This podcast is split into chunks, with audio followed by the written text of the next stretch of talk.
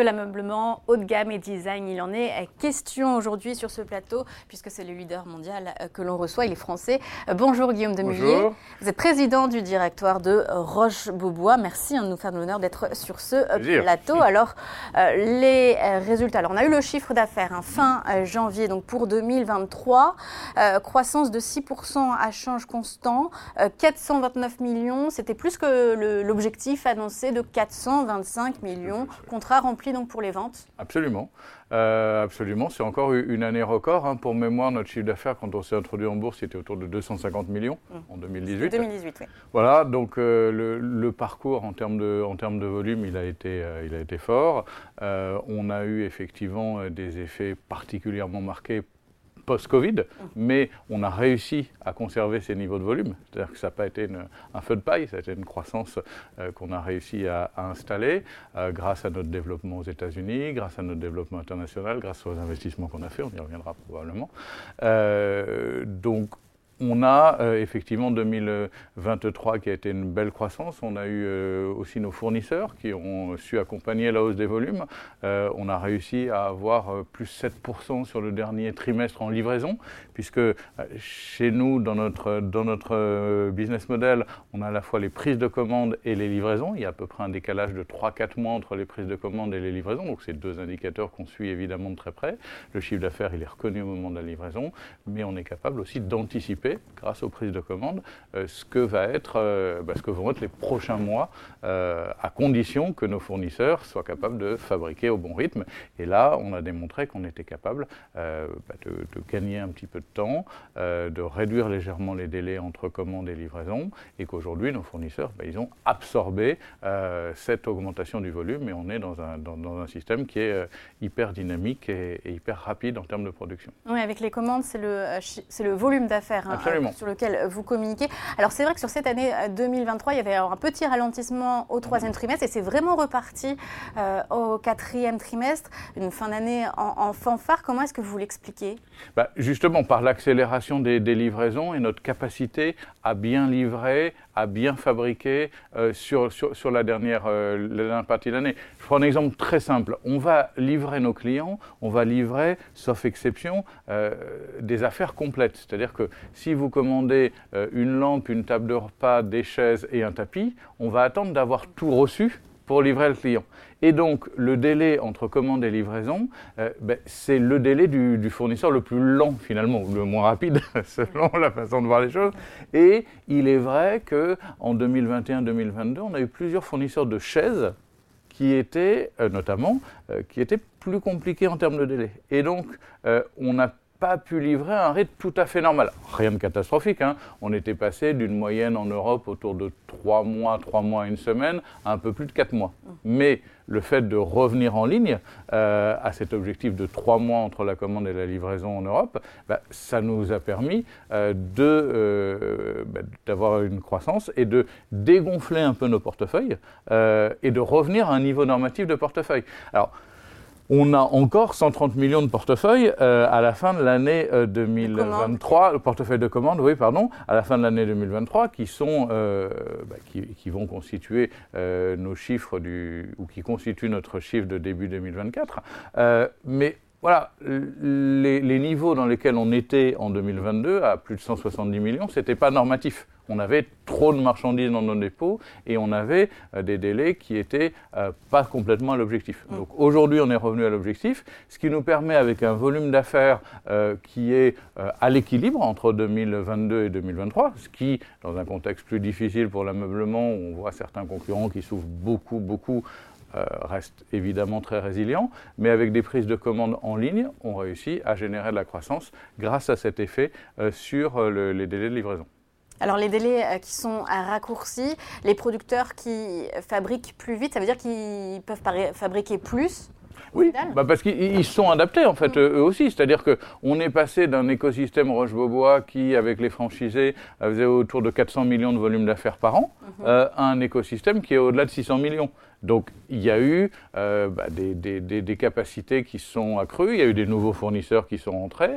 Euh, ça, reste honnêtement assez miraculeux qu'on ait réussi à maintenir, même dans cette période d'énorme croissance post-Covid, des niveaux euh, de, délai tout à fait corrects. Euh, parce que ben, nos fournisseurs, euh, ce sont des partenaires de 20 ans, 30 ans qu'on connaît bien. Correct?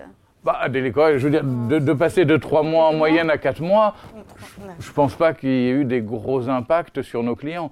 Euh, on a certains de nos concurrents qui étaient passés de, de 3 mois à 12 ou 18 mois. Euh, là, euh, ça a évidemment un impact sur les volumes, ça a un impact sur votre prise de décision de, de, passer votre commande si vous savez que vous serez livré au-delà d'un an, d'être livré en 3 ou 4 mois. Le plus vite est toujours le mieux, évidemment, surtout quand nos clients sont décidés, ils vont être livrés au plus vite, mais c'est normal.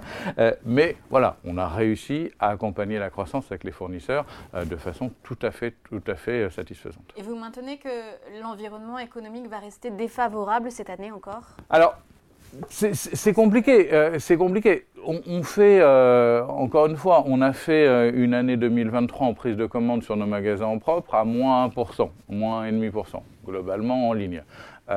donc, pas dire qu'on a été euh, extrêmement défavorable. Euh, on a euh, un début d'année qui est tout à, tout à fait correct, mais on est un petit peu différent suivant les pays. La France va très bien, voilà, alors que c'était un peu plus compliqué à l'automne dernier. Les États-Unis vont bien, le Canada va très très bien. Voilà, c'est difficile. On a plus de variations d'un mois sur l'autre. On sent un peu plus des clients qui ont un peu moins de confiance. Et puis, on a un effet euh, mécanique euh, qui est celui euh, des, taux d'intérêt. C'est-à-dire que on, fait 35% de notre, notre chiffre d'affaires aux États-Unis, c'est notre premier marché, c'est le plus rentable. On garde des, des niveaux qui sont excellents aux États-Unis. la consommation aux États-Unis, elle est assez dépendante des taux d'intérêt. le nombre de transactions immobilières, c'est encore une fois, on ne refait pas uniquement son mobilier quand on déménage. Au contraire, d'ailleurs, si on ne mhm. déménage pas, on peut être tenté de refaire tout son décor. Donc, on n'est pas comme les cuisinistes qui, eux, sont directement touchés euh, ou liés au marché de l'immobilier. Mais il y a forcément quelques clients qui, euh, quand ils déménagent, euh, vont avoir besoin de, mobilier, vont venir chez nous. Bah, Ceux-là, on les voit un peu moins quand on est à moins 25% ou moins 30% de transactions immobilières. Donc, l'environnement global, il est plutôt moins favorable.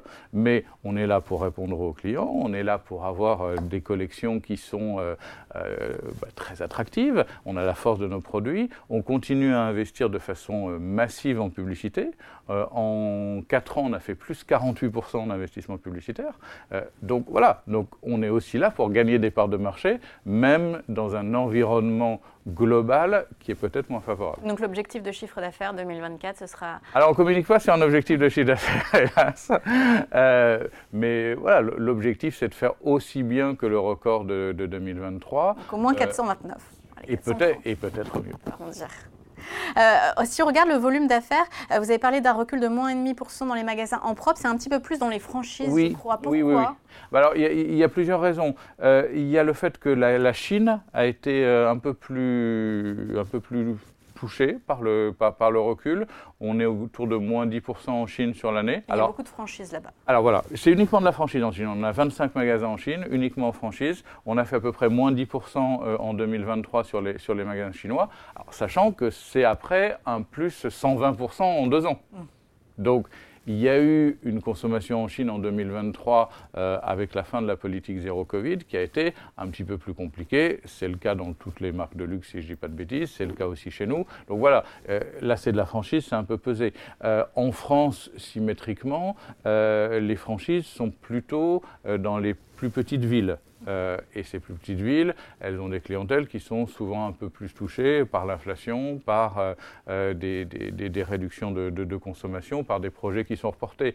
Alors qu'on a la chance d'être en propre en Ile-de-France, sur la Côte d'Azur, dans les grandes villes, où on a à la fois de la clientèle qui est plus aisée, et puis aussi de la clientèle internationale qui, elle, bah, continue à investir et continue à acheter chez nous. Alors, si on regarde ce qui va venir dans quelques semaines, c'est le 28 mars, c'est vos résultats annuels, donc c'est aussi avec le résultat opérationnel, résultat net. Euh, il n'y avait pas d'objectif chiffré sur la croissance d'EBITDA, mais vous maintenez l'objectif de croissance devrait être autour de combien? Ah, ça c'est compliqué à vous.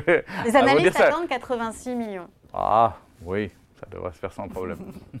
Et au niveau de la marge, parce qu'on était à 22,5 au, au premier semestre, mais est-ce qu'il y a des effets un peu comme dans d'autres euh, entreprises du luxe où c'est un peu plus euh, euh, prononcé au premier trimestre et on baisse un peu Alors, la marge Oui, un petit peu, mais on devrait être vraisemblablement assez similaire au niveau de pourcentage d'EBITDA de, de, ce qu'on a, de ce qu'on a vu l'année dernière en marge opérationnelle. En marge brute, on a plutôt des, des effets positif, récurrent euh, depuis plusieurs années, et c'est pour une raison très simple, c'est une question de mix géographique. C'est-à-dire qu'on est mieux margé euh, aux États-Unis, Canada euh, qu'en Europe et en France, parce qu'on a un positionnement qui est très haut de gamme, qui, est, qui confine au luxe, et donc plus notre part de chiffre d'affaires faite aux États-Unis, Canada est élevée dans le mix, bah, plus la marge brute augmente. elle ne descend pas ailleurs, mais mécaniquement, on a effectivement euh, une marge brute qui tend à augmenter euh, chaque année grâce à cet effet. Et ça reste une marge opérationnelle confortable, en tout cas, si c'est au-dessus de 20%, on sera autour de 22%. Oui, oui, mm. ça, reste, ça reste très confortable. C'est lié à l'industrie du luxe, avez des facteurs que, que, vous avez mis en place pour justement préserver la rentabilité? Ah bah alors, il y a une chose, c'est qu'on euh, a, on a des niveaux de marge brute qui sont entre 60 et 61% euh, donc qui sont, qui sont relativement confortables, grâce en particulier euh, aux États-Unis, qui sont, qui sont au-delà de ça, et qui nous, nous, tirent vers le haut. On est plus abordable, entre guillemets, en France et, en Europe. et puis ensuite, bah, on travaille sur l'ensemble de nos coûts. On a une structure de coûts qui est très variable, c'est une grande force du business model, c'est-à-dire que euh, nos, euh, nos, vendeurs sont payés essentiellement à la commission, donc c'est une charge variable. La livraison euh, client, elle est aussi variabilisée. Les, les, designers sont payés en fonction du succès et donc avec un pourcentage. Donc ce qui fait que, bah, comme on a peu de charges fixes, euh, quand on dépasse les points morts de nos magasins en propre, on a un effet euh, de, rentabilité qui est, très fort. Et c'est euh, une des raisons pour lesquelles on a eu une très forte augmentation aussi de la rentabilité dans ces dernières années, parce qu'on a su s'éloigner des points morts et on a su faire plus de volume et se concentrer sur des magasins en propre à gros volume.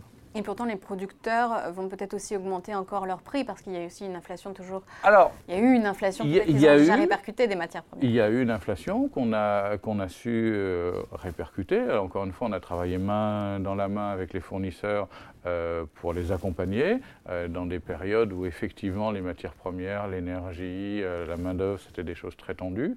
En 2023, par exemple, on n'a aucun effet prix dans, dans notre chiffre d'affaires. Que du volume du volume. Parce que on a accompagné les fournisseurs beaucoup en 2021-2022. En 2023, on a été beaucoup moins réceptif à les demandes d'augmentation de prix, puisque bah, on est sur des stabilisations. Je ne dis, pas que je dis pas que les prix des matières premières sont redescendus au, niveau euh, pré-guerre en Ukraine ou pré-Covid, mais ils se sont stabilisés. Donc on a été capable aussi de stabiliser nos prix. Après, on a aussi la chance, quand il y a des augmentations fournisseurs, d'être capable de les répercuter dans les prix de vente. Euh, et c'est ce qu'on a fait en 2021-2022. C'est pour ça que nos marges brutes sont restées euh, les mêmes.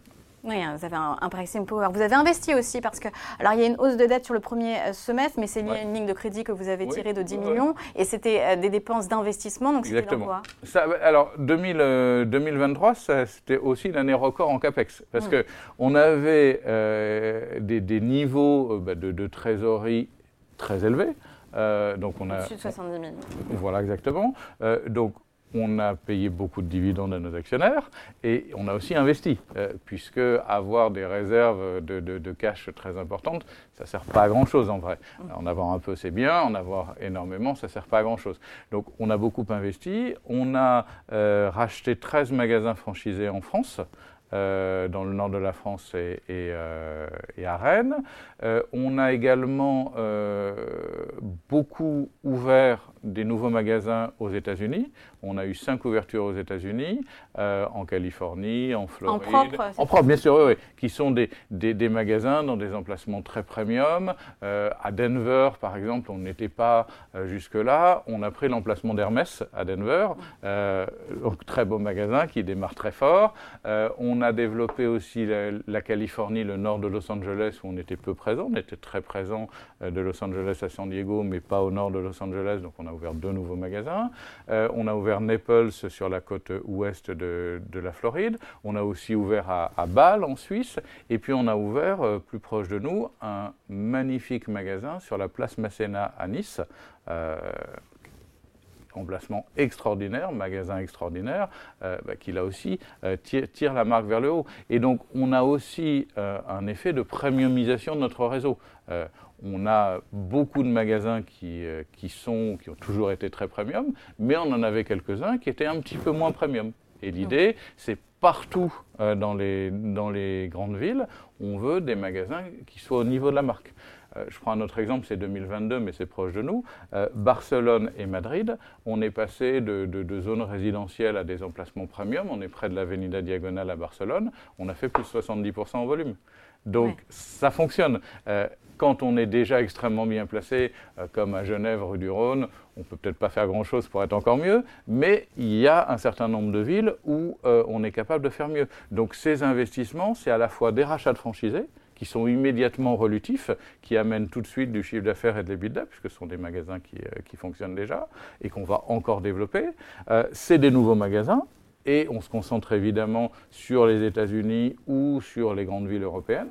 Et puis, c'est également de la premiumisation du réseau, c'est-à-dire des magasins qu'on va déplacer quand c'est nécessaire vers des emplacements encore meilleurs euh, pour être partout à l'image de la marque. Dans vos ventes, euh, parce que vous êtes aussi enfin, vous êtes éditeur de meubles, du coup vous avez des collections. Est-ce qu'il y a des effets collection justement euh, dans, les, dans, le chiffre d'affaires, des variations selon euh, que ça marchait plus ou moins bien et aussi selon les produits, que ce soit un, classique, hein, le canapé Mahjong ou alors un, justement un canapé de, de collection Est-ce que vous allez marger plus ou moins alors, ce produit? Alors, sur, sur les, les, succès des collections, il n'y a jamais d'effet extrêmement rapide. Évidemment, euh, on, travaille, on a deux congrès par an où on va présenter des nouveaux produits, on travaille à, toujours être euh, dans les tendances, à toujours présenter des nouvelles choses, à même devancer souvent les, tendances. La créativité chez Roche-Beaubois, c'est quelque chose d'essentiel, ça fait partie de l'ADN de la marque. Parfois, on est même presque obligé de freiner la créativité de Roche-Beaubois tellement elle est extraordinaire. Euh, donc, on va introduire deux fois par an des nouveaux produits. Mais le principe, c'est que ces nouveaux produits vont remplacer dans les magasins euh, des produits qui sont soit en fin de vie, soit qui marchent un peu moins bien, euh, mais on va toujours garder ceux qui fonctionnent bien. Et donc, on va renouveler peut-être 20% euh, de, la surface d'un magasin à chaque collection.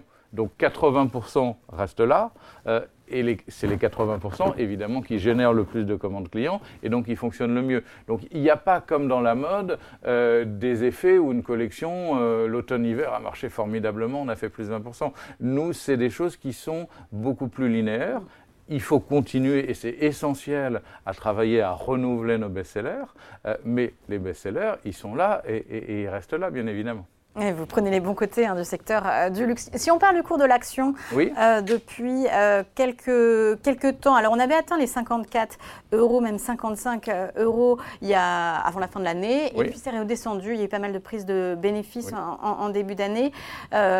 comment vous l'expliquez? Qu'est-ce qu'il va falloir pour redonner un élan là sur l'année 2024 à bah, l'action? le, le, fait est, vous le savez, on a un flottant qui est assez petit, on est à 11% de flottant, donc des variations dans un sens comme dans l'autre de volume, euh, à l'achat ou à la vente, peuvent avoir des effets un peu plus forts euh, sur le titre. Donc on avait, euh, on était effectivement monté à 54-55 au 31 décembre, mais avec des tout petits volumes sur les deux dernières semaines de décembre, alors que aujourd'hui on est autour de 48-49, un peu au-dessus du consensus des analystes, avec des volumes qui sont plus importants. Donc, à très court terme, euh, peut-être que ce 48-49 avec des volumes plus importants, il est plus significatif qu'un 54 avec des tout petits volumes. Donc voilà. Euh, et l'autre chose, bah, comment on va faire monter l'action? Évidemment, en continuant à avoir du succès, en continuant à, se développer, en continuant à, ouvrir des magasins, et puis on espère pouvoir annoncer aussi de bonnes nouvelles dans les prochains mois. En tout cas, rendez-vous le 28 mars pour vos résultats annuels. Donc cette fois-ci, on connaîtra les bidas et peut-être des objectifs. Quand est-ce qu'on aura les objectifs de l'année 2024 On donne d'habitude les objectifs de l'année 2024 après les résultats du premier semestre. Ah oui, je sais, je sais. En tout cas, merci beaucoup à Guillaume Demullier d'avoir été avec nous, un président du directoire de Roche-Beaubois. Merci encore. Merci.